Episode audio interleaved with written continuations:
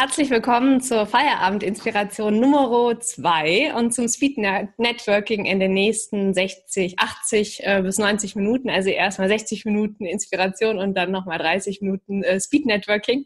Mein Name ist Pauline Tillmann. Ich bin die Chefredakteurin des digitalen Magazins Deine Korrespondentin und ich darf euch heute ganz kurz begrüßen, bevor ich äh, an die Moderatorin des heutigen Abends übergebe. Noch der Hinweis, dass das eine sechsteilige Serie ist bei der wir euch spannende Feministinnen vorstellen. Wir machen das zusammen mit den Riff-Reportern und mit, den, äh, mit dem Journalistinnenbund. Und wichtig ist mir tatsächlich, dass es keine Veranstaltung ist von Journalistinnen für Journalistinnen, sondern dass natürlich viele Medienschaffende dabei sind, aber eben nicht nur. Und genau deshalb wollten wir heute über Genderlight und auch über den Roman Identity von Mitu Sanyal sprechen. Ähm, ich muss an der Stelle sagen, dass Mito heute leider nicht dabei sein kann, weil ihr ähm, Vater ins Krankenhaus kam und sie verständlicherweise bei ihm heute sein möchte. Und wir versuchen die Session mit Mito äh, in den nächsten Wochen nachzuholen. Aber das Gute ist ja, wenn man zwei Gästinnen hat, dass man dann auch die andere Gästin ausführlicher zu Wort kommen lassen kann. Und das heißt, wir äh, können die Feierabendinspiration ähm, abkürzen, wenn wir das Gefühl haben, dass nach 45 Minuten alles zum Thema gendergerechte Sprache besprochen ist. Dann machen wir es kürzer und gehen schneller ins äh, Speed Networking über. Und ähm, wenn das nicht der Fall ist, dann können wir auf jeden Fall die 60 Minuten ausnutzen, die wir heute Abend haben für die Inspiration. Und äh, bevor ich an die Moderatorin des heutigen Abends übergebe, noch der Hinweis, dass ich die Session heute aufzeichne und das Gespräch wird dann in unserem Podcast hochgeladen.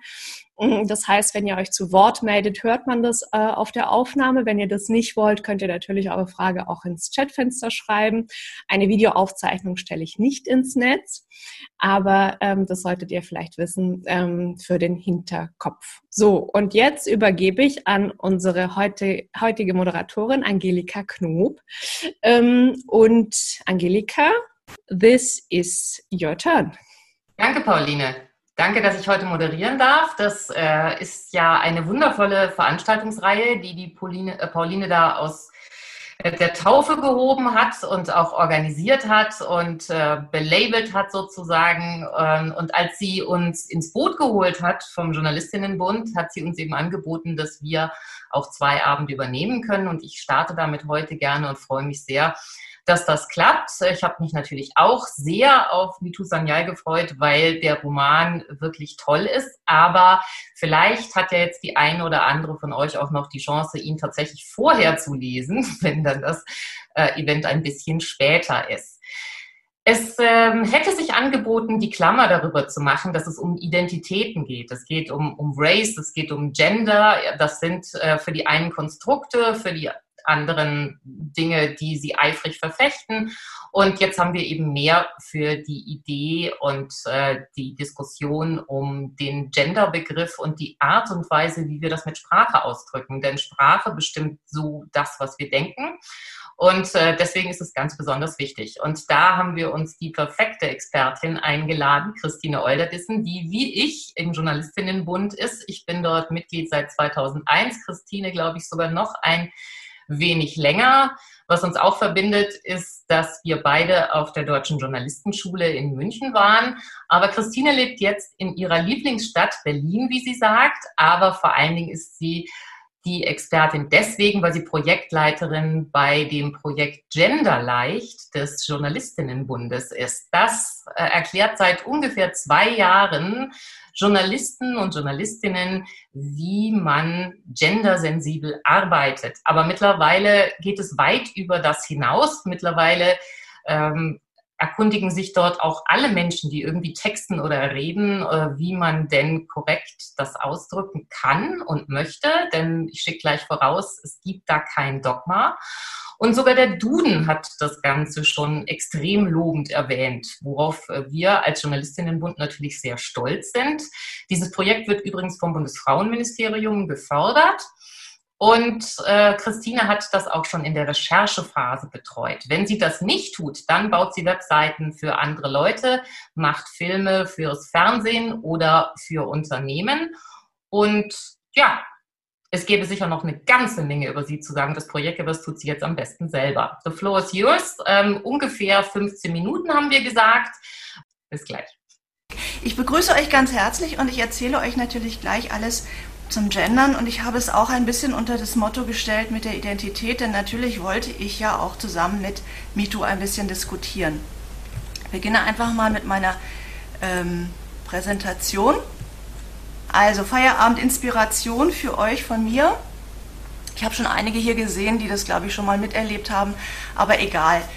Gendern ist ja Sprengstoff und gleichzeitig viel Rauch um nichts. Wir haben erlebt, dass rund um den Frauentag sehr viel publiziert worden ist, sehr viele Diskussionsveranstaltungen auch im Fernsehen waren. Also ihr hättet euch davon morgens bis abends mit Gendern voll labern lassen können, sage ich mal, weil es war das Übliche. So ein bisschen, es ging immer um den Kulturkampf, wie der Duden getitelt hat, oder Henning Lobin hat ein Buch rausgebracht, Sprachkampf. Und dieses Buch ist sehr interessant. Ich durfte ihn für Genderlight interviewen zum Thema Gender Gaga, Gender Wahn, Gender Unfug.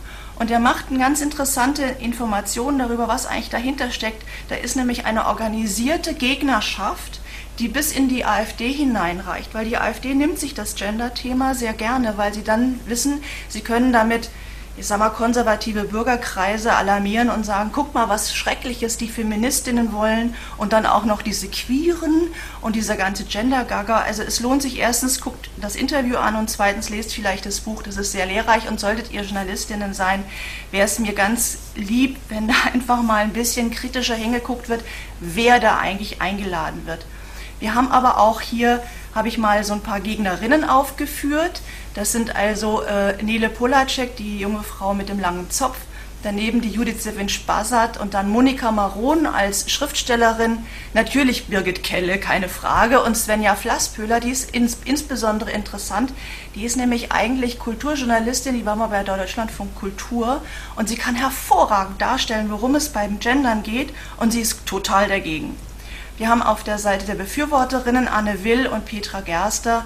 Petra Gerster, die wir auch schon bei Genderlight interviewen durften und damit die Petra Gerster Welle auslösen durften. Die Taz hat es dann nachher auch gemacht. Also es ist hochinteressant, äh, ihr abends bei heute zuzuhören, wann sie mal wieder so einen kleinen Gender-Kick da drin hat. Wir haben bei Genderleicht uns irgendwann gesagt, es wird so viel hin und her diskutiert, wir müssen das abbilden. Deswegen haben wir die Seite Gesprächsstoff ins Leben ge gerufen und machen dann ausgewählte Artikel oder Fernsehsendungen, verlinken wir. Da könnt ihr noch mal was nachlesen, wenn ihr so ein bisschen auch den Disput herausfinden wollt, was, worum geht es da eigentlich. Ich will aber mit euch jetzt eher darüber sprechen, warum ist Gendern eigentlich so wichtig und äh, ich habe hier drei Säulen entdeckt. Das eine ist der Artikel 3 Grundgesetz. Der gibt uns eine unglaubliche Möglichkeit, als Frauen in Deutschland sehr viel zu machen. Die Gleichberechtigung der Geschlechter ist darin festgelegt. Wir danken jeden Tag den vier Müttern des Grundgesetzes, die sich gegenüber den Vätern des Grundgesetzes durchgesetzt haben. Dann haben wir als Journalistinnen den Pressekodex, der uns zu Sorgfalt, Ernsthaftigkeit und Wahrhaftigkeit verpflichten. Und das sage ich immer, wenn ich in so Männergremien versuche, das Gendern beizubringen, dann sage ich immer, wisst ihr, es geht darum, wir haben inzwischen so viele Frauen, die einen Beruf ergriffen haben, ihr müsst es abbilden. Und kürzlich hat mir quasi, also mir persönlich natürlich, der Spiegel recht gegeben. Die haben nämlich mal durchgezählt, wie viele Frauen haben sie eigentlich in einem Jahr oder ich weiß nicht genau den Zeitraum äh, über die berichtet und haben festgestellt, es ist ein krasses Missverhältnis zwischen den Männern und den Frauen. Und dann hat der jetzige Chef auch gesagt, wir müssen anerkennen, dass die Frauen eigentlich in allen Berufen so stark präsent sind, wir müssen sie auch benennen. Die dritte Säule ist der Rat für deutsche Rechtschreibung, der uns ganz klar sagt, ihr dürft gerne gendern, Geschlechtergerechtigkeit in der Sprache, da spricht überhaupt nichts dagegen. Seid sachlich korrekt und verständlich, achtet auf einen guten Lesefluss achtet auf die Funktion des Textes. Wann ist vielleicht ein Gendersternchen richtig und wann passt es nicht so? Und wer ist eure Zielgruppe? Wer mag das haben und wer nicht?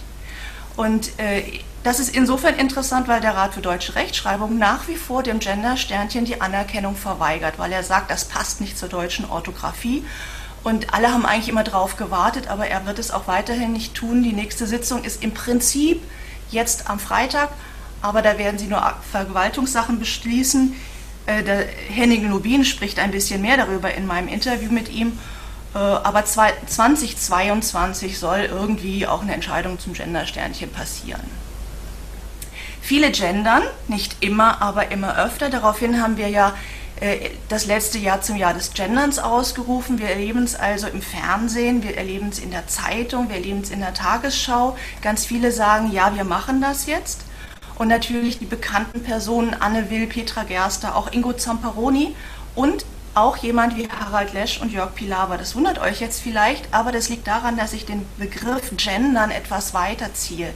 Nämlich wenn jemand mit Beidnennung spricht, dann reicht mir das oft schon, weil ich sage, super, da werden die Frauen sichtbar. Und wenn dann jemand auch noch mit einem Glottisschlag spricht, also mit dieser kleinen Lücke, dann ist es natürlich besonders mutig und dann kann man sich darüber streiten, ob das nun gut ist oder nicht. Äh, jedenfalls ist dahinter das Genderzeichen. Man darf nicht denken, dass die jetzt das Gender-Sternchen sprechen. Das könnte auch die Lücke sein durch den Gender Gap oder es könnte der Doppelpunkt sein. Was da in dem Moment in dem Text steht, was die Person spricht, die Lücke. Das wissen wir nicht. Es ist auf jeden Fall das Genderzeichen, das die Vielfalt anzeigt. Hier ist es einmal bildlich dargestellt. Dieses Wort heißt JournalistInnen. Die, ihr seht deutlich die Lücke. Und nachdem all das letztes Jahr passiert ist, trotz Corona, haben alle unglaublich losgelegt, haben wir gesagt, das war das Jahr des Genderns. Warum ist Gendern eigentlich so wichtig? ich sage euch nichts Neues. Das generische Maskulinum, das haben wir immer geglaubt, mitgemeint ist nicht mitgedacht, das haben wir auch lange akzeptiert, aber es macht Frauen unsichtbar und es ist keine Vielfalt darin erkennbar. Warum geht es hier? Jetzt komme ich auf das Thema Frauenfrage oder Identität. Äh, Luise F. Pusch hat nochmal den Finger in die Wunde gelegt in den letzten Interviews, die sie in der letzten Zeit gegeben hat und hat gesagt, wisst ihr, äh, wenn wir jetzt immer das Gender-Sternchen machen und nur das als Gendern begreifen, dann geht es eigentlich nur um die Vielfalt von Menschen, die sich aus diesem Trans-Spektrum, intergeschlechtlich, nicht binär zu Wort melden und gesehen werden wollen. Wo bleiben die Frauen? Wir sind eigentlich angetreten in der feministischen Sprachkritik zu sagen, wir wollen mehr Frauen sehen. Und darum geht es, das hinzukriegen, sozusagen allen Seiten ein bisschen gerecht zu werden. Denn das Interessante ist, und das hat die Polacek gesagt, äh, wir gucken ja nur drauf, dass hier die geschlechtliche Vielfalt markiert wird in einem Wort. Eigentlich ist es ein Fremdkörper. Was ist aber mit Herkunft? Sie sagt das als Jüdin. Wo komme ich vor? Muss ich jetzt auch ein Zeichen in ein Wort machen? Was ist mit Ethnie? Was ist mit Behinderung? Wo, wo kann ich das eigentlich anzeigen in einem Wort? Die soziale Ausgrenzung. Also eigentlich brauchen wir viel mehr Worte, um allen Identitäten gerecht zu werden. Ein kurzer Ritt zum, zum Gender-Sternchen. Wir machen es rein, wenn wir sagen wollen Mann, Frau und divers. Also das Sternchen steht immer für die Gesamtheit der Vielfalt. Wir erleben es als zeitgemäß, wir schmücken uns damit. Manche Firmen sagen jetzt, das machen wir auf unserer Webseite, dann wirken wir äh, moderner. Es ist praktischer, wenn wir an Social Media denken, weil es einfach Sätze sehr verkürzt. Ähm, es passt nicht, wenn das Publikum es nicht will. Das sagen ja oft so äh, konservative Zeitungen, Tageszeitungen sagen, nee, unser Publikum will das nicht. Und auch in den Fernseh- und Radiosendern sagen die, naja gut, in den Jugendwellen machen wir es, da sollen die so sprechen, die jungen Leute reden eh so, aber in den älteren Programmen geht das einfach nicht. Das Problem ist tatsächlich, der Text wird unleserlich, wenn zu viele Sternchen reinkommen und manchmal passt es einfach nicht zum Medium. Also ich habe mal irgendwie so eine Schrift bekommen von jungen Leuten aus der, aus, von den Grünen. Das war vollgeklatscht mit Genderstern. Ich habe gedacht, na viel Spaß, ich verstehe nur Bahnhof. Ähm, das ist nämlich das Problem. Gendern ist tatsächlich ein Stück weit eine Sprachverhunzung, wenn dann solche Sätze vorkommen. Ich kann die nicht vorlesen, die sind wirklich unverständlich, aber solche Sätze kommen bei uns an im Textlabor und wir versuchen dann den Leuten klarzumachen, nee, so geht's nicht. Das ist alles, da ist überall ein Fehler drin und so könnt ihr euch nicht ausdrücken. Da ist Vielfalt leider dann nicht mehr da, weil die Leute den Text zumachen und sagen, will ich nicht lesen. Was haben wir für Alternativen? Wir können anfangen mit geschlechtsneutralen Formulierungen. Da habe ich das Problem, ich sehe die Frauen nicht mehr. Ich kann die Beidnennung machen, Journalisten und Journalistinnen, dann sehe ich die geschlechtliche Vielfalt nicht. Ich kann mit Partizipien arbeiten, das ist neue, die neue Methode, geschlechtsneutrale Oberbegriffe zu machen. Da muss ich unglaublich aufpassen, ob das Partizip passt. Also zum Beispiel Medienschaffende ist ein viel größerer Begriff als Journalisten und Journalistinnen.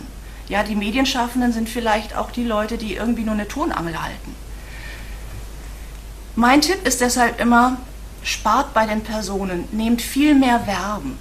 Ähm, wir haben so eine Sprachgewohnheit, dass wir alles personifizieren. Das ist so eine, ich sag mal, Krankheit im Journalismus. Wir wollen immer aktiv texten und dann sagen wir, wir brauchen jetzt hier den Rentner, mehr Geld für Rentner. Ich könnte aber auch sagen, mehr Rente für alle. Sagt das Gleiche, ist genauso viel Freude drin und ich habe nicht ein Wort nicht, dass ich irgendwie gendern muss. Da muss kein Sternchen dran und keine Beidnennung. Der Text ist auch, wie ihr seht, ein bisschen kürzer. Ähm, deswegen ist immer diese Sache, wenn ihr da vor, der, vor dem Rätsel steht, wie kann ich das denn jetzt texten? Was ist die Tätigkeit? Welch, was will ich hier eigentlich beschreiben? Worum geht's? Einen Schritt zurückgehen und, und nochmal ganz kurz nachdenken und es fällt euch garantiert sofort eine Alternative ein. Ich zeige hier nochmal ein Beispiel. So ein Satz, der kommt in jeder zweiten Rezension vor. Der Artikel fand viele Leser. Ich könnte jetzt mit Beidnennung arbeiten, ich kann ein Sternchen reinhauen, ich kann aber auch sagen, der Artikel fand viel Zuspruch. Unglaublich langweiliger Satz. Ich kann aber auch sagen, viele fanden den Artikel toll oder der Artikel war einfach gut. Ihr merkt, wenn ich einmal anfange, kreativ zu werden, ist da viel Spiel drin. Und dann muss ich sagen, ich habe auch noch ein kleines Herz fürs Maskulinum, weil manchmal ist es einfach auch ein praktischer Oberbegriff. Petra und Paul arbeiten als Moderatoren ich könnte auch sagen, Petra und Paul arbeiten als Moderatorin und Moderatoren. Uh, ja. Und manchmal ist es auch in Nachrichten praktisch. Ich höre ja auch viel Radionachrichten und denke, naja, ist jetzt nicht so schlimm. Hauptsache, wenn es um Text-Bildscheren geht, ich sehe Demonstranten und Demonstrantinnen, dann muss ich das benennen und inzwischen etabliert sich auch gerade das Wort Demonstrierende. Wir haben so viele Demonstrationen derzeit in aller Welt, dass das Wort Demonstrierende so einen richtigen Trend hat. Mein Tipp ist deshalb, ändere die Schreibroutinen. Denk an Gender vom ersten Wort an. Das klingt jetzt ein bisschen komisch, weil man uns immer sagt, ihr sexualisiert eure Texte. Nie umgekehrt. Ich muss überlegen, brauche ich eine Person und ist das Geschlecht dieser Person wichtig für meinen Artikel? Ist es nicht wichtig, kann ich es weglassen. Ist es wichtig, kann ich vielleicht ein neues Thema machen. Wenn ich an Rente denke, Rente ist für Frauen was anderes als für Männer. Also, ich entdecke auch neue Ebenen und das ist auch immer ein Stück Qualitätsjournalismus, weil ich nochmal Texte viel interessanter machen kann, viel tiefergehender formulieren kann. Als Journalistin Brunn sagen wir natürlich immer, schreib über Frauen, beachte aber auch die Vielfalt, denk dir was auch aus, wie du das reinbringst, sei präzise und vor allen Dingen Du musst ab und zu wirklich recherchieren, was steckt in einem Thema drin. Darf ich die Personen einfach mal so eine Beidnennung nehmen? Waren da überhaupt Frauen dabei? Waren da überhaupt Männer dabei? Da muss ich schon manchmal ganz genau hingucken und mich auch manchmal fragen, ist das jetzt was mit nicht-binär? Hat das was mit trans zu tun? Muss ich die jetzt hier mit reinnehmen? Passt das? Passt das nicht? Da gibt es immer noch mal Überlegungen zu machen. Deswegen haben wir im, bei Genderleicht so einen Gender-Check entwickelt. Was bedeutet das Thema für Frauen? Habe ich eine Expertin? Ist die Frau auch gleichwertig dargestellt? Auf Augenhöhe? Hat sie Vor- und Nachnamen? Ist sie in ihrer Qualifikation gleichwertig genannt wie der Mann, der in dem Text vorkommt? Habe ich im Bild eine Augenhöhe? Habe ich die Frau auch nicht sexistisch abgefilmt? Das sind alles so Fragen, die wir im Gender-Check formuliert haben und der sozusagen von der Beitragskonzeption bis zur Abnahme diesen Gender-Check uns an die Hand gibt. Nochmal auf kurz die Lifehacks. Fünf Stück. Nutze geschlechtsneutrale Wörter. Nimm mehr Verben. Spare bei den Personen. Ändere deine Schreibroutine. Komm raus aus diesen vorgefertigten Schablonen und mach die Frauen sichtbar. Darum geht es uns. Immer noch Zweifel. Gendern kostet wirklich keine Zeit. Und es gibt immer eine Lösung. Kreativ sein, mit Sprache spielen. Das ist Gender leicht ich bitte euch, geht einfach in die Webseite, sucht, was ihr braucht, Schreibtipps, Blogposts, die das ganze Thema vertiefen, Textlabor, Gendercheck, Spickzettel für Argumente, Gesprächsstoff, um die ganze Diskussion mitzubekommen. Und in diesem, diesem Sinne danke ich euch und damit wäre ich jetzt mit meinen zwölf Minuten, glaube ich, ziemlich gut durch. Vielen herzlichen Dank, Christina. Das war, glaube ich, eine sehr gute Einführung. Jetzt gucke ich auch mal, dass wir uns alle auf der Galerie sehen. Das ist dann doch der kleine Vorteil, wenn wir nicht ganz so viele sind, dann kann ich alle klar erkennen. Also, es ist so, ähm, ihr könnt, wenn ihr erstens nicht auf der Aufzeichnung sein wollt oder äh, das einfach gerne macht, dann könnt ihr die Frage in den Chat stellen, dann sehe ich das. Ansonsten wäre es cool, wenn ihr die erhobene Hand bei euch einblendet, dann mache ich mir eine Notiz und dann versuche ich das weitgehend der Reihe nach zu machen. Genau. Und die Luise hat gerade nochmal Beifall gespendet, zumindest. Und ich finde, das können wir natürlich alle nochmal grundsätzlich gemeinsam stumm oder weniger stumm machen und das auch nochmal hier einblenden. Genau die Gesellschaft ist ja unglaublich breit und ähm, zwischen denen, die Gendern ganz furchtbar finden und das Ganze als Gaga und Wahn abtun und denen, die sagen, das gehört sich so und im, äh, schon fast genauso vehement gegen jene vorgehen, die das noch nicht so tun, wie sie sich das vorstellen, ist natürlich eine Riesenbandbreite. Und Christine, da würde mich mal interessieren, zwischen den Geschlechtern die, oder Menschen, die sich zwischen den Geschlechtern oder bei keinem verorten, die fühlen sich ja zum Beispiel von der Ansprache Bürgerinnen und Bürger nicht mitgemeint, denn sie gehören ja zu keinem. Und andererseits hast du ja auch schon angesprochen, es gibt eben manche Feministinnen, die haben Jahrzehnte für mehr Sichtbarkeit gekämpft und glauben jetzt auch, dass sie dann da sozusagen untergehen, weil das Sternchen bedeutet ja, dass wir sozusagen, so hat es glaube ich Luise Pusch, aus, Pusch ausgedrückt, dass wir hinten wieder als Frauen nur das Innen sind, also wieder nur das Anhängsel, weil das Wort quasi getrennt ist. Wo ist denn da eine Lösung? Gibt es die? Ich glaube, es gibt keine Lösung, weil es ist immer so, es gibt immer ein Argument und dann das Gegenargument. Also äh, Luise F. Push möchte gern das Sternchen hinten dran hängen, dass sozusagen die Frauen mit dabei sind und dann kommt als extra die Vielfalt.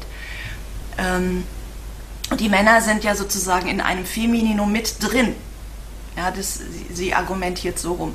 Nun gibt es natürlich Leute in der Trans-Community, die sagen, nee, nicht das Sternchen hinten dran, weil wir wollen, dass es zwischendrin ist. Wir fühlen uns ja zwischen Männern und Frauen, beziehungsweise wenn wir die Geschlechtsangleichung haben, dann sind wir entweder das eine oder das andere. Also da gibt es sehr diffizile Diskussionen darum und du kannst es eigentlich nie irgendjemandem recht machen, denn dann kommt ja noch dazu, sollen wir jetzt den Doppelpunkt nehmen oder nicht? Und äh, es gibt so ein Gerücht, sag ich mal, dass der Doppelpunkt äh, barriereärmer wäre für Menschen mit Sehbehinderung. Die haben aber inzwischen sagen die auch, ja, das ist, stimmt schon, dass die Screenreader da eine Pause machen, aber die Pause ist eigentlich zu lang. Ihr macht den Glottisschlag viel kürzer, wenn ihr den sprecht. Und äh, dann sagen die Transleute, nee, wir wollen aber, dass ihr das Sternchen macht, weil die vielen Strahlen bedeuten die Vielfalt und nicht dieser Doppelpunkt, der euch irgendwie besser gefällt, der ist irgendwie gefälliger, der fällt nicht so auf und dann wollt ihr wieder uns wieder nicht wahrnehmen, sondern irgendwie so ein Doppelpunkt da euch irgendwie so ein bisschen rausschleichen.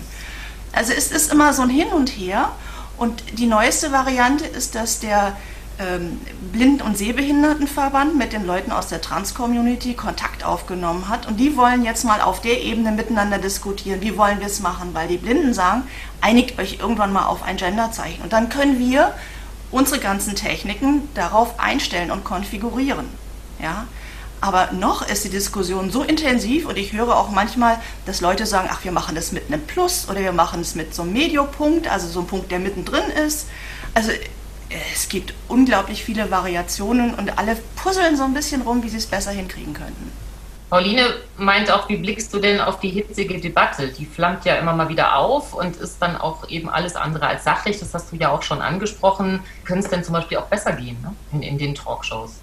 Naja, das eine ist die Dramaturgie. Ne? Du brauchst in der Talkshow, damit es wirklich ordentlich zur Sache geht, brauchst du immer jemanden, der dagegen ist. Und äh, die haben halt ganz lange immer die Leute vom Verein Deutsche Sprache genommen, weil die auch eine sehr aggressive ähm, Pressepolitik machen. Also die äußern sich zu allem und jedem, schreiben auch mal kurzerhand 500 Menschen aus den Rundfunkräten in ganz Deutschland, dass sie das blöd finden, wenn jetzt in der Moderation mit Genderstern gesprochen wird oder mit dieser Lücke. Da kennen die nichts und die haben auch das entsprechende Kleingeld, e, um eben mal 500 Briefe per Post loszuschicken. Äh, wo dann wiederum Intendanten und Intendantinnen den Kopf drüber schütteln und sagen, Moment mal, äh, was wollt ihr eigentlich? Der Rundfunkrat kann es sowieso nicht bestimmen. Das sind so Machenschaften, die dieser äh, Henning Lobin aufgedeckt hat in seinem Buch. Aber es gibt eben auch andere. Also ich habe euch ja diese fünf Frauen da vorhin gezeigt. Also da ist zum Beispiel interessant, Nele Polacek hatte einen riesen Artikel im, im Tagesspiegel und konnte sich da ausmehren über völlig irrelevante Lösungsvorschläge. Also sie fummelt da irgendwie rum, dass, dass es im Englischen doch viel einfacher wäre, weil das Englische kennt keinen Artikel. Das ist eben dann The Doctor. Ja, The Doctor, she is my best friend. Aber ähm, das funktioniert nicht im Deutschen. Du kannst das deutsche System nicht einfach kurzerhand massakrieren und sagen, nee, das machen wir jetzt einfach alles anders. Wir haben 100 Millionen Menschen im deutschen Sprachraum, die Muttersprachler und Muttersprachlerinnen sind. Ja? In sieben Ländern ist es Amtssprache. Und dann gibt es nochmal 100.000 Menschen, die das irgendwie lernen oder gelernt haben als Fremdsprache. Da kannst du nicht einfach mal sagen, oh, wir lassen jetzt mal den Artikel weg. Also da sind immer so Vorschläge, die sind interessant, aber sie bringen uns nicht weiter. Und interessant fand ich auch zum Beispiel, Therese M. Bücker hat neulich gesagt, ich hatte hier zwei Anfragen von Fernsehredaktionen zum Thema Gendern. Ich habe gesagt, nee, alle Argumente sind ausgetauscht. Was wollt ihr noch? Lasst es uns einfach machen. Also wir sind mit Genderleicht im Machen und nicht so sehr im Pro und Contra diskutieren. Ich muss es natürlich ab und zu darstellen, das ist schon klar. Theresa Bücker ist eine Journalistenkollegin, ehemalige Chefredakteurin von Edition F und äh, hat eben dazu natürlich auch eine Meinung, weil es eben gerade ein wahnsinnig diskutiertes Thema ist. Äh, aber eigentlich ähm, treten wir als Feministinnen, sage ich jetzt mal, und da fühlen sich sicher hier die meisten eingeschlossen, doch dafür ein, dass wir unser Leben so leben können, wie wir gerne wollen, unabhängig von Geschlecht, sexueller Orientierung. Und da stellt sich doch dann auch häufig die Frage, finde ich, muss denn immer eigentlich das Geschlecht ausgedrückt werden. Manchmal geht es ja tatsächlich nur darum, äh, wie ein Berufsstand zu sein hat oder was auch immer. Ließe sich das möglicherweise lösen, indem man Begriffe schafft, die tatsächlich total neutral sind? Oder ist das auch wieder ein Sprung zu weit? Nö, das sind ja schon die Versuche, mit dem Partizip zu arbeiten. Ja, also Studierende ist so ein Wort, was wir als geschlechtsneutral definieren anstelle von Studenten und Studentinnen. Also es gibt so Versuche und du kannst natürlich äh, Oberbegriffe machen wie anstatt, anstatt Abteilungsleiter, Abteilungsleitung. Also das ist dieser Weg, geschlechtsneutral zu schreiben. Ich warne aber davor, in so einer geschlechtsneutralen Formulierung die Frauen wieder zu vergessen. Weil wir wollen sie ja sichtbar machen in ihren Leistungen, in dem, was sie bedeuten. Und zum Beispiel in der Corona-Geschichte vor einem Jahr haben wurde klar, wir brauchen auch die Expertinnen. Und nur indem wir gesagt haben, wir brauchen die Expertinnen, haben sich die Redaktionen auf, den, auf die Suche gemacht. Wo sind sie denn? Und haben tolle Frauen gefunden, die uns auch in dieser Corona-Epidemie mit ihrem Fachwissen äh, zur Seite stehen und uns äh, Erkenntnisse geben, die wir dringend brauchen. Im Chat sind hier zwei Dinge, die sich vielleicht aufeinander beziehen. Pauline sagt, es gab vor kurzem eine krasse Aufregung wegen des Kommentars einer BR-Volontärin im Mittagsmagazin und das macht sie ratlos, weil das Thema so krass emotional aufgeladen ist.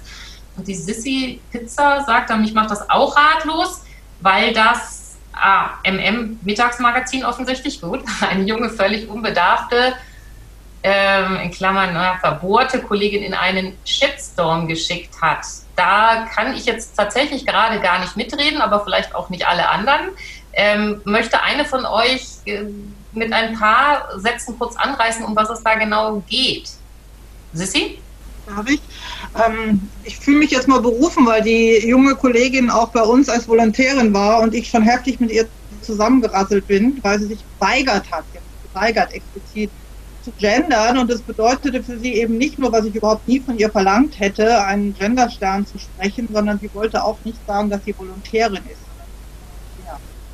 Also äh, es war ein bisschen heftig ähm, und dann deswegen ist mir das natürlich so extrem aufgefallen, als sie dann zwei, drei Monate später in dieser mit diesem Kommentar, den man auf Twitter angucken kann, das ist irgendwie nur so 1,20, 1,30 und mit irgendwelchen ähm, Animationen unterlegt. Sie steht da und ähm, spricht sich eben massiv gegen das Gendern aus, dass das die Sprache verhunzt und so. Und es hat einen Irrsinns-Shitstorm ausgelöst. Also ich habe kein Problem damit, mit jemandem zu diskutieren, der gegen das Gendern ist, wenn er mit, mit ordentlichen Argumenten kommt. Aber sie hat keine wirklich guten Argumente. Ihr Hauptargument ist, finde ich eigentlich doof. Finde ich jetzt ein bisschen schwach. Aber wie gesagt, das, das ist nochmal eine andere Ebene. Aber ich finde es halt ganz krass, dass man sie da so, so reingeschickt hat. Und ähm, im Prinzip für mich so ein bisschen verheizt hat. Mhm. Also, ähm, also das, das Mittagsmagazin fand es offensichtlich schick, da mal so ja. sowas loszutreten. Also Das heißt natürlich, es ist nichts Schickeres, wenn man ein bisschen polarisieren möchte, junge Frauen an die Front zu schicken, wenn es gegen das Gendern geht. Weil wenn es alte weiße Männer machen, um diesen abgedroschenen Begriff auch mal wieder zu zitieren, dann äh, erwartet man das ja nicht anders. Aber das andere ist dann offensichtlich ein stärkerer Beweis. Das heißt, ähm, ja, was, was wünschen wir uns denn von unseren eigenen Redaktionen? Hier sind ja eben sehr viele Journalistinnen, wenn auch nicht alle. Oder was wünschen sich denn die, die keine Journalistin sind in dieser Runde? Wie sollten denn Medien damit umgehen? Hat jemand eine Idee oder Christine oder aber auch gerne jemand anders? Wie versachlichen wir die Debatte und kommen wirklich weiter?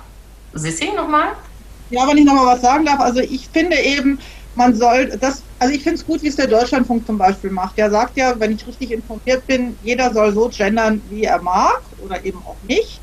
Das heißt, mit äh, Pause sprechen oder eben im Online mit Sternchen schreiben oder eben Beitnennung oder Partizip oder umschreiben. Und das ist für mich die richtige Haltung. Deswegen sage ich ja, ich hätte von der jungen Kollegin auch nie verlangt, auf eine bestimmte Art und Weise zu gendern. Ich hätte allerdings, leider war ich in der Woche, wo ihr Beitrag lief, äh, nicht in der Redaktion. Ich hatte darauf bestanden, dass die Volontärinnen und Volontäre sagt, zumal beim BR die Mehrzahl seit vielen Jahren immer Volontärinnen sind.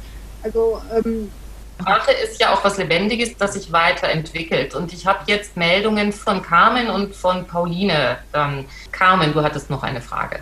Äh, ich hatte beides. Äh, eine kleine Ergänzung noch zum Thema, wie können wir das da etwas den, die Schärfe rausnehmen. Ähm, was sich immer sehr gut bewährt, auch bei, bei Gegnern oder zumindest bei Unbestimmten, die noch nicht wissen, wie sie zu gendern stehen, ist der Hinweis auf die Präzision und die Missverständlichkeit der nicht gegenderten Sprache. Und damit kriegt man wirklich äh, auch zum Beispiel äh, Anwälte unheimlich gut, denen man jetzt nicht unterstellt, sie seien so genderbegeistert. Aber wenn ich sage, ein Fünftel der Russen bezieht Rente, wissend, dass die wirklich auf die Buchstaben genau wissen wollen, was das jetzt ist, ohne tausend Nachfragen und Missverständnisse zu haben, klickt es bei denen sofort, dass man nicht mit dem generischen Maskulinum arbeiten kann, äh, wenn man nicht eine komplett unpräzise und angreifbare Sprache haben will, die ständige Nachfragen erfordert. Und über dieses Argument kriegst du eigentlich fast alle zum Gendern, weil es bei ihnen plötzlich Klick macht das Gendern mit Präzision des Darstellens einer Realität zu tun hat und mit Genauigkeit, Unmissverständlichkeit. Äh, und da fällt nichts mehr mit äh, feministischem Gewalle und so ins Spiel, sondern nur noch die Pragmatik einer unmissverständlichen Sprache. Das finde ich bei mir immer in meinem Alltag ein sehr gutes Argument. Pauline? Ganz kurz, ich wollte nur äh, von Christine wissen, welche, äh, wie sie das quasi aufgefasst hat, als der Duden Anfang des Jahres ähm, diese große Aktion gemacht hat, dass er 12.000 Personenbezeichnungen äh, umgenannt hat oder gegendert hat. Und das hat ja auch wieder eine große Diskussion mit sich gezogen. Wie hast du diesen Schritt ähm, gesehen oder wie beurteilst du das jetzt auch für die allgemeine Debatte? Ich habe laut Kakao geschrien, weil ich dachte, was soll die Aufregung um so einen Quatsch, ja? Die haben seit dem Herbst, haben die bereits den Duden so nach und nach umgearbeitet. 12.000 Begriffe ist eine Menge zu tun. Und sie geben einfach den Frauen eine eigene Definition. Und wir haben, ich habe das mal nachverfolgt, einen Artikel drüber geschrieben bei Genderlight, wir haben das Problem, dass ganz viele Berufsbezeichnungen entstammen aus einer Zeit, wo nur Männer berufstätig waren und die Frauen äh, im Haushalt, Kindererziehung, auf dem Feld, all diese Tätigkeiten gemacht haben, für die es keine eigenen Begriffe gibt. Auch die Bäuerin ist abgeleitet. Ja? Es gibt ganz wenige Worte, die rein weiblich sind. Die Hebamme, die Krankenschwester. Ja? Und es ist ein großes Problem. Wir sind nur dieses Anhängsel, dieses IN und der, der Duden leistet Großartiges, indem er sagt, dann machen wir wenigstens eine eigene Definition, die nicht heißt Variante von Arzt, sondern das ist eine weibliche, äh, die Ärztin ist eine weibliche Kundige, die sich ein Medizinstudium hingelegt hat und so weiter. Ich habe die Definition nicht drauf, aber und dann dieser ganze Sturm des Entsetzens schon wieder. Oh, das wird hier alles gegendert und das ist alles so furchtbar. Ey, also Hauptsache, sie haben irgendwas, wo sie sich drüber echauffieren können. Und wie gesagt, da bitte genau hingucken, wer echauffiert sich, wer macht das zum großen Thema. Also die Frankfurter, die FAZ ist ganz groß da drin, da speziell den Sturm anzufachen, weil es gibt ganz andere, also DPA zum Beispiel ist da inzwischen sehr lässig mit, ja. Die sehen, dass wir für Gendergerechtigkeit sorgen müssen, indem wir präzise sind, so wie Carmen das sagt. Das hatten wir ja eben auch schon thematisiert, dass es oft um Aufregung geht. Übrigens, eine der Ableitungen, die andersrum funktioniert, ist das Wort Hexe. Da ist der Hexherr angehängt. Ne? Das sagt auch sehr schön. Gut, dann ist auf meiner Liste die Georgia. Ja, hallo. Ähm, ich wollte nur ganz kurz, ist mein Mikro an? Ja. Ich wollte nur ganz kurz was zum Sagen ähm, zum Punkt äh, Entspannung äh, in die Debatte reinbringen, weil es ja in der Mache ist. Und zwar, was ich da ganz interessant fand, war ähm, mal den Standpunkt weiter zu öffnen und zwar auf andere Sprachen, ähm, um, sich, um das mal zu vergleichen. Und das habe ich aus einem aus persönlichem Interesse gemacht, weil äh, ich selber sozusagen Multikulti mit mehr Sprachen aufgewachsen bin und auch jetzt schon seit einigen Jahren in Frankreich lebe. Und ich wollte wissen, ähm, wie das woanders gehandhabt wird, weil eben in Deutschland die Debatte so intensiv und aktuell ist.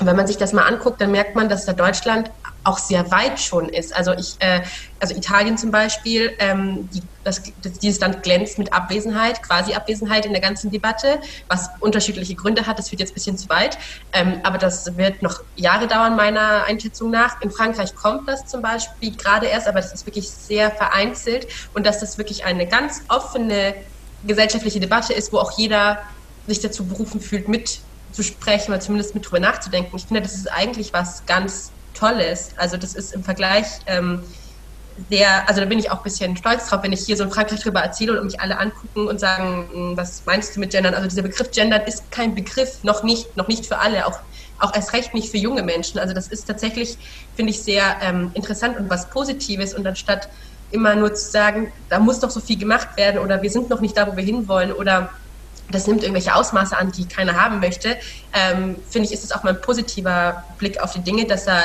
dass es in der Mache ist und dass ich, sich da wahnsinnig viel getan hat, meiner Meinung nach, weil ich das ja aus dem Ausland quasi betrachte. Ähm, genau, und es ist sehr interessant, sich andere Sprachen anzugucken, weil die genau mit dem gleichen Problem in Anführungszeichen hadern. Also da gibt es auch Doppelpunkt, Sternchen, Partizipien, äh, neu, äh, neue äh, Pronomen, die Neopronomen sozusagen, sind auch ein ganz neues, äh, interessantes Ding sozusagen. Und ähm, ich finde, prinzipiell schneidet Deutschland dann ziemlich gut ab, was die Aktualität und die Relevanz in dieser Debatte ähm, angeht. Vielleicht kommt da ja so ein bisschen raus, dass wir einerseits immer alles sehr genau haben wollen, aber wenn wir uns mal daran erinnern, was waren die schönsten Zeiten in unserem Leben, das waren die Zeiten, in denen wir noch alles ausprobieren durften.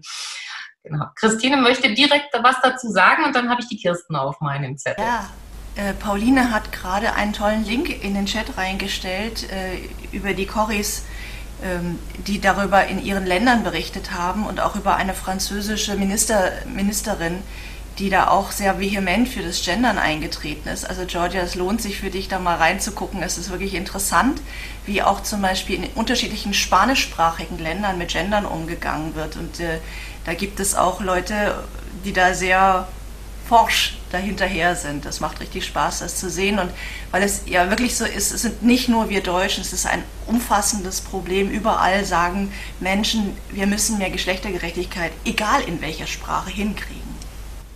Ja, ich wollte da kurz noch was aus meiner Arbeit zu sagen, weil eine meiner Aufgaben ist im Augenblick einen Leitfaden zur gendergerechten Sprache zu machen. Und wenn ich jetzt höre, so viele Journalistinnen damit beschäftigt und ähm, mit diesem Thema und auch nicht. Beauftragte, ne? Das muss man vielleicht nochmal ganz in die in die Gleichstellungsbeauftragter, genau. Das ist eine meiner Aufgaben, jetzt das zu machen. Und wir sind ja im Kreis Mettmann zehn Gleichstellungsbeauftragte und jede macht für ihre Stadt einen eigenen Leitfaden und jeder Leitfaden sieht anders aus. Einfach mal zu dieser Schwierigkeit. Und dann denke ich, eine Kollegin hat mir heute eine Satzung geschickt, ich soll doch mal darüber gucken, sie hätte den gegendert. Und da kam dann so wie, ähm, da war ein Wort der Abschlussprüfer, also im Gesellschaftervertrag, der wird der Abschlussprüfer genannt. Jetzt weiß ich nicht, ist das vielleicht sogar ein juristischer Begriff oder Gesellschaftervertrag, muss das vielleicht Gesellschafterinnenvertrag heißen? Aber das sind Entscheidungen, die kann man nicht mal eben so aus der Hüfte, sag ich mal. Da muss man sich echt länger mit beschäftigen und finde ich irgendwie auch schade, dass sich da jeder im Detail einzeln mit beschäftigen muss. Das ist schwierig. Kirsten, ich habe einen Tipp für dich. Ich habe es gerade leider nur an Maren geschickt. Ich schicke es gleich nochmal an alle. Äh, wir haben uns äh, tatsächlich Gedanken gemacht, in Kiel haben die auch äh, natürlich sich so eine Verwaltungsrichtlinien gegeben. Und es ist sehr interessant zu gucken, wie haben die das technisch hingekriegt, wie haben die die ganzen Leute mitbekommen aus der ganzen Verwaltung. Äh, lies es mal durch, da findest du viele gute Hinweise. Und wenn du Unterstützung brauchst, die sind sicherlich sehr offen, dann kannst du die einfach mal kontaktieren und sagen, wie habt ihr das hingekriegt? Unterstützung gibt es ja übrigens auch bei euch im Textlabor jederzeit. Das ist auch immer noch wieder ein guter Hinweis. Und früher aufhören war nichts, weil wir heftig diskutiert haben. Ich sehe jetzt gerade keine weitere Runde. Dann interessiert mich aber zum Abschluss noch eine Frage natürlich. Das Projekt Genderleicht läuft jetzt eigentlich aus im Sommer. Die Finanzierung des Bundesministeriums äh, ist begrenzt gewesen. Wie geht es denn nun weiter, jetzt wo das Gendern so schön Fahrt aufnimmt und wir ja sehen, dass wir noch in einer großen Erprobungsphase sind und das Thema noch längst nicht abgeschlossen? Tja, wir basteln. Wir basteln, was wir machen können. Es wird auf jeden Fall genderleicht.de wird natürlich erhalten bleiben. Da kann jederzeit nachgeguckt werden. Wir bringen das gerade in so ein Stadium, wo es wie so ein Nachschlagewerk auch funktioniert. Also zum Beispiel die Frage, die Carmen gerade gesagt hat, die haben wir schon vor Monaten im Textlabor beantwortet. Das ist aber natürlich nicht so leicht zu finden. Wir müssen da noch mal ein bisschen nachkorrigieren, bis wir das Ding wirklich loslassen können, sagen können, so da steht es jetzt. Und dann müssen wir zusehen, wie wir weiterhin auch die Pflege finanzieren, Anfragen beantworten können und, und, und, und. Es ist ein bisschen, steht es noch in den Sternen und der Vorstand ist da schon mit beschäftigt, sich da was zu überlegen. Allerletzte Frage an Christine, bevor es ein Speeddating gibt. Wann ist der Siegeszug des Genderns in den Medien vollendet? Wenn auch der Bayern-Kurier gendert oder Ach, weißt du, ich glaube, wir haben einfach eine ganze Riege von jungen Kolleginnen und Kollegen, die äh, zum Beispiel dieses, diesen Glottisschlag mitbringen in ihrer tagtäglichen Sprache. Die sind jetzt alle in den Redaktionen drin und äh, kaspern sich da jetzt mit den älteren Kollegen und Kolleginnen ab, die sagen, das, wo kommen wir denn dahin, das hatten wir noch nie. Aber je mehr wir als Gesellschaft verstehen, was das bedeutet und diese Wörter verstehen, umso mehr haben wir Raum dafür und gleichzeitig gibt es so viele Frauen in dem Business. Und wenn die sich nicht vergessen, sondern sagen, wir müssen über Frauen berichten, wir müssen sagen, was die für tolle Sachen machen, unter welchen harten Bedingungen manchmal auch Frauenschicksale stehen.